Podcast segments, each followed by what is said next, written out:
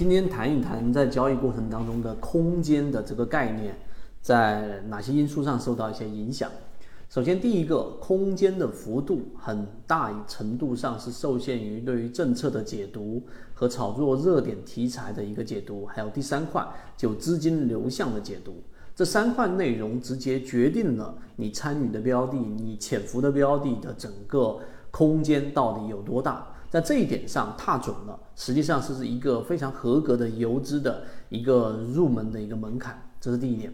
第二点呢，那落入到实战当中，对于一个空间幅度的大小，实际上呢，在第一点的基础之上，你对于政策、对于炒作热点、对于资金流向这三点的掌控的节奏把握的基础之上，就是你的介入时机。第二个介入时机里面呢，为什么我们总在给大家讲缠论的介入时机？如果你想让资金的利用率更高一些，更多的就会集中在第二类型买点和第三类型买点。因为第一类型买点呢，往往都是一个底仓，或者说是一个尝试性的一个布局。因为第一类型买点一旦失败，它就会是一波下跌的一波趋势的踪迹，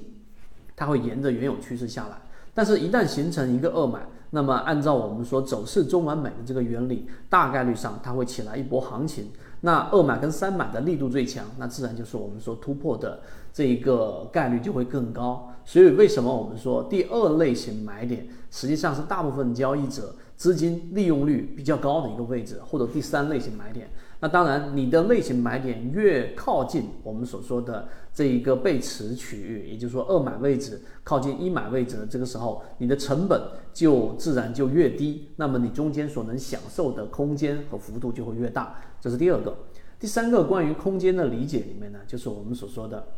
你想要让自己的这个增幅或者说空间更大一些，最主要的你还是可以考虑跟时间做朋友。什么意思呢？这是一些游资的打法，他们空通过短平快，通过频次，通过交易的这样的一个成功概率，来把自己的资金来利用率大幅的提升。那这里面的要求就会更高，而我们所认为的中线波段的这个空间利用率上是要优于前者的，因为超短线，因为打板的要求实在太高。除了你自己对于题材和热点的理解。技术分析的理解，对于资金的承接力的理解，对于短期市场情绪的理解，都要求非常高。所以，我们给大家说，以中线的这一种布局，你至少可以从中拿到百分之五十、百分之八十这样的一种空间。那这种空间，你就可以啊，在刚才我们说对于政策和热点的理解的前提之下。